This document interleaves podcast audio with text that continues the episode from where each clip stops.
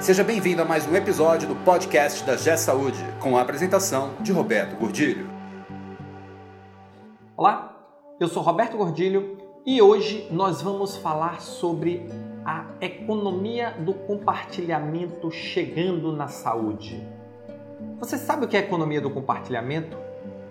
Você sabe como ela vai impactar a saúde nos próximos anos, como impactou os outros setores da sociedade? A telemedicina é o começo dessa revolução. Esse podcast é um oferecimento da G Saúde. Acesse www.gsaude.com.br. O que é a economia do compartilhamento? No nosso dia a dia, nós estamos sendo impactados todos os dias por essa nova forma econômica de ver e se relacionar. Então, quando nós vamos para um hotel e nós procuramos o hotel no Airbnb, na verdade nós estamos usando a economia do compartilhamento. É o que? Alguém tem uma casa e quer compartilhar essa casa com outras pessoas. E a partir daí, oferir alguma renda com isso. A mesma regra vale para o Uber. O que é o Uber? É a economia do compartilhamento no transporte. Alguém tem um carro e quer compartilhar esse carro com outras pessoas. Essa economia do compartilhamento ela vem acontecendo em tudo. Hoje, se você procurar brinquedo de criança, você não precisa mais comprar aqueles brinquedos caros quando seu filho tem meses, ou tem um ano, ou tem dois anos aqueles brinquedos caríssimos que você compra e que depois você fica sem saber o que fazer com ele. Ele não vai jogar fora porque foi caro, mas não tem mais utilidade nenhuma, fica entulhando a casa. Hoje você pode simplesmente entrar num site qualquer e alugar esses brinquedos pelo tempo que você precisar. E normalmente são brinquedos caros e que as crianças usam pouco tempo porque fazem parte daquele ciclo de desenvolvimento. Da mesma forma, e da mesma forma você tem outros elementos que são a mesma coisa. Eu compartilho um produto, um serviço com diversas pessoas e a partir daí todas têm a possibilidade de usar quando precisam.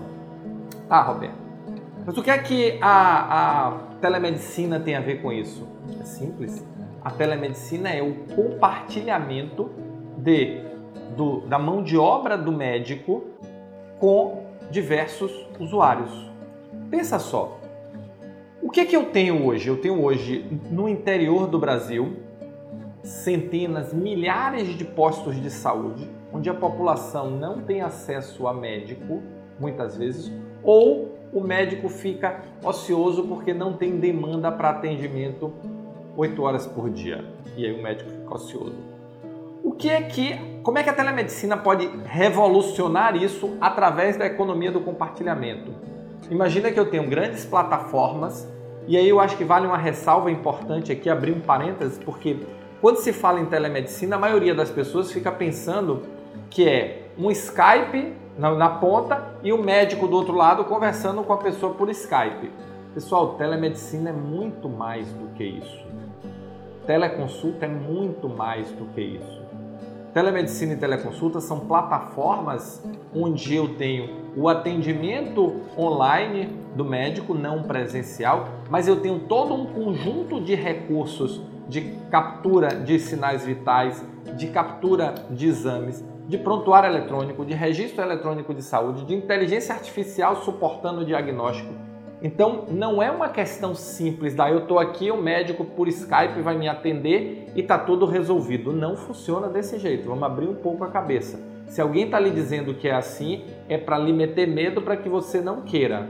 Então vamos abrir um pouco mais a cabeça, vamos entender melhor como é que funciona esse processo para poder nos posicionarmos. Mas voltando, então eu tenho todo esse aparato tecnológico e eu tenho um médico que pode ser compartilhado com N unidades de saúde, com N usuários de plano de saúde, com N usuários do SUS, de uma forma muito mais otimizada. Por quê? Porque eu praticamente tenho a possibilidade de acabar com a ociosidade. Um. Dois, eu não preciso de deslocamento, eu não preciso, eu estou no interior de qualquer estado, até São Paulo, Minas, Rio, Acre, Rondônia, Roraima, Rio Grande do Sul. Eu estou no interior do estado onde eu tenho mais dificuldade de acesso, onde eu tenho mais dificuldade de levar o médico presencial e estabelecer o médico presencial, e aí eu posso levar através da telemedicina esse atendimento com o suporte que pode ser feito o exame físico por uma enfermeira, por um técnico, aí a depender da qualificação e do que é, é regulamentado para que cada um possa fazer, mas eu posso criar um aparato daquela parte dos exames físicos serem feitas, colocadas no prontuário e quando o médico chegar para fazer a consulta, ele já ter todas as informações e ele vai fazer o diagnóstico, definir o plano de tratamento e fazer o seu trabalho. Mas o que que interessa e como é que nós podemos revolucionar o acesso a serviços médicos, principalmente na atenção primária, onde é basicamente consulta. E como é que nós podemos isso? Compartilhando essa expertise, compartilhando essa possibilidade de um médico atender a N unidades, pacientes e situações diferentes. Então, dessa forma, nós conseguimos trazer o mesmo efeito que essa economia do compartilhamento está fazendo em diversos outros setores da sociedade, e com isso eu aumento o acesso, reduzo o custo e com certeza melhoro significativamente a vida da população, principalmente, mas não exclusivamente, a população que precisa e tem menos acesso aos serviços de saúde. Então eu acredito e acredito fortemente que a telemedicina não, não tem volta. Então, assim, quem acha, os, os arautos do atraso que ainda ficam acreditando que isso não vai ser uma realidade, me desculpem, realmente me desculpem, mas a má notícia para vocês e a boa notícia para o resto da sociedade inteira é que a tecnologia chegou, chegou para ficar e não tem volta. E eu ainda acredito mais. Acredito que quem mais pode se beneficiar da telemedicina no Brasil não são os planos privados de saúde, mas é o SUS.